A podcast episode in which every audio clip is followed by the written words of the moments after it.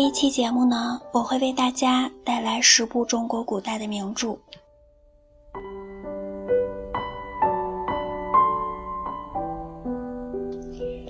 第一部呢是《诗经》，《诗经》是我国第一部诗歌总集，收录了西周初年至春秋中叶约五百年间的诗歌。《诗经》通常称为诗或诗三百。到汉代，儒家把它奉为经典，才称《诗经》，共三百零五篇，分为风、雅、颂三部分。风又叫国风，共一百六十篇。大都是各地民间歌谣，这是《诗经》的精华。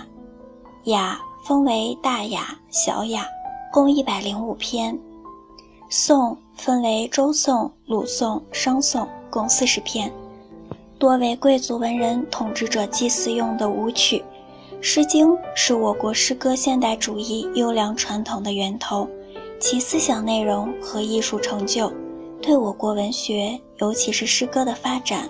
有着深远的影响。诗歌的形式以四言为主，多数用格句用韵，并普遍应用赋、比、兴的手法，在章法上具有重章叠句、反复咏唱的特点。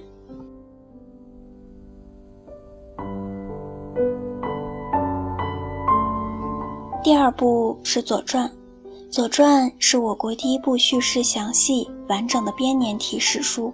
原名《左氏春秋》，又称《春秋左氏传》，相传为鲁国史官左丘明所著，记事于鲁隐公元年，止于鲁哀公十七年，前后记叙了春秋时期二百五十多年的史事。《左传》具有很高的文学价值，对后世影响很大，不仅在历史著作的撰写方面做出了光辉的榜样。还为散文的叙事、议论和小说、喜剧的题材提供了丰富的养料。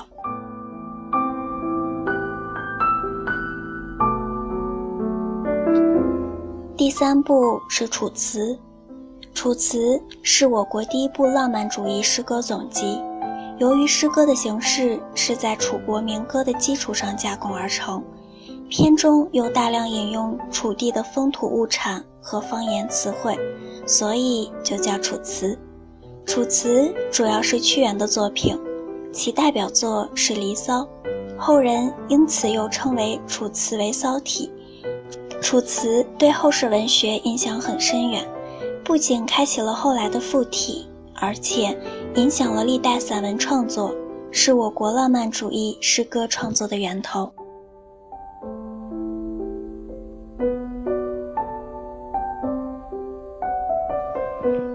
嗯第四部相信大家都不会太陌生，《论语》，儒家经典著作之一，孔子弟子及再传弟子所编纂，主要记述孔子言行。孔子应答弟子时的话，也有弟子互相谈论他们听到的孔子的话。全书以记言为主，是一部记录体著作，全书二十篇，多数以子曰开头的孔子语录，少数段落略有记事和对话。全书主要反映的两个方面的内容，一是孔子的思想学说，二是通过孔子言行的描述，塑造了一个活生生的孔子形象。《论语》中言行谥害、富于哲理性和启发性的句子颇多，如“学而不思则罔，思而不学则殆”，“岁寒然后知松柏之后凋也”等，流传后世，成为人们常用的成语格言。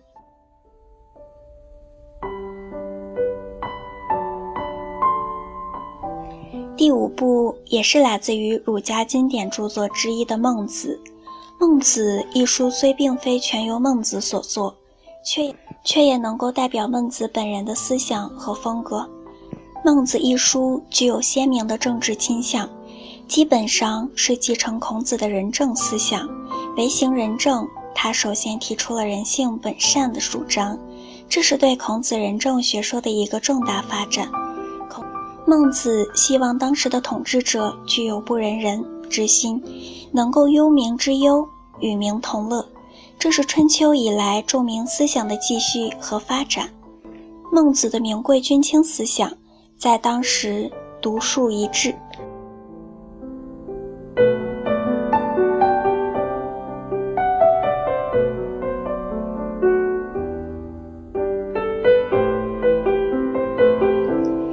第六部《玉台新咏》，总集名：南朝陈徐陵编，共十卷，书成于梁代。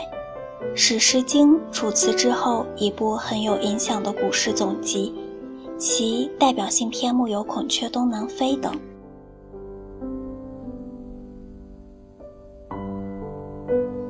第七部《史记》，《史记》出于汉代司马迁著，是我国第一部纪传体通史，原名《太史公书》，共一百三十篇，分为分为八书十表。十二本纪、三十世家、七十列传，它记述了黄帝到汉武帝长达三千多年的历史，给后人以无穷的启示和深远的影响。被鲁迅誉为“世家无绝唱，无韵之离骚”，选入教材的有《鸿门宴》等。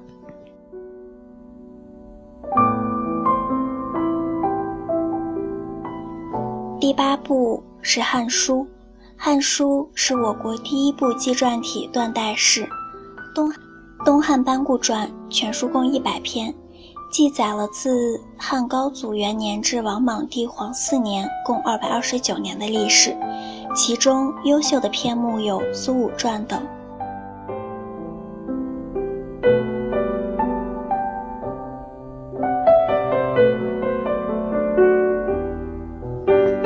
九部。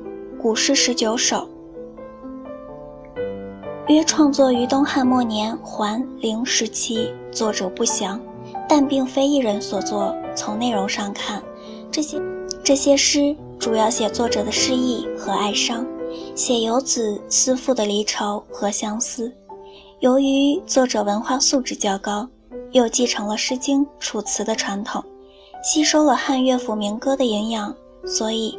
不但善于运用比兴手法，使诗的形象生动、语短情长，而且创造出一种独特风格，艺术成就很高。